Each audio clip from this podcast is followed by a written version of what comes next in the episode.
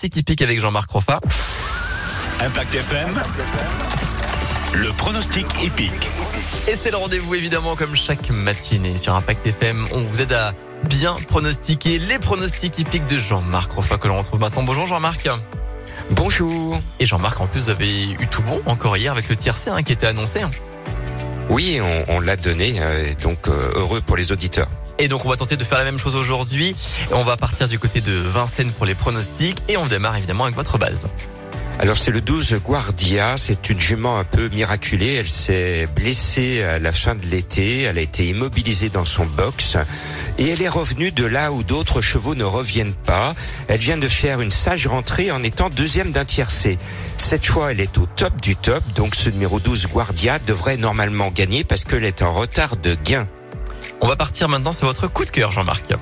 Alors ce coup de cœur, il a un nom euh, providentiel, c'est le 3 éternel amour. Sur le papier, il est complètement barré par les plus jeunes, mais le cheval vole à l'entraînement. Il avait gagné cette année un plus petit quintet et son entraîneur estime qu'il est dans une forme supérieure à sa victoire quintet.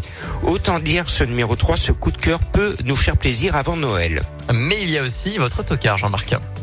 Alors mon tocard est annoncé à 24 contre 1 en ce moment au PMU. C'est le 11 Gasoline du Seu. Elle est très irrégulière mais elle est qualiteuse. Je l'ai toujours estimée.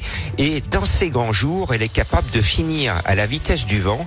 Et en ce moment, à l'écurie, elle est plein gaz Gasoline du Seu. Le 11, elle va corser les rappeurs. On résume tout ça Jean-Marc, on vous écoute. Allez, au petit trot, le 12, l'As, le 10, le 2, le 11, le 9, le 3 et le 4. Pour avoir plus d'infos, plus de pronostics, rejoignez-moi sur le www.pronoducœur.fr. Eh ben écoutez, merci beaucoup euh, Jean-Marc et on vous retrouve demain pour d'autres pronostics.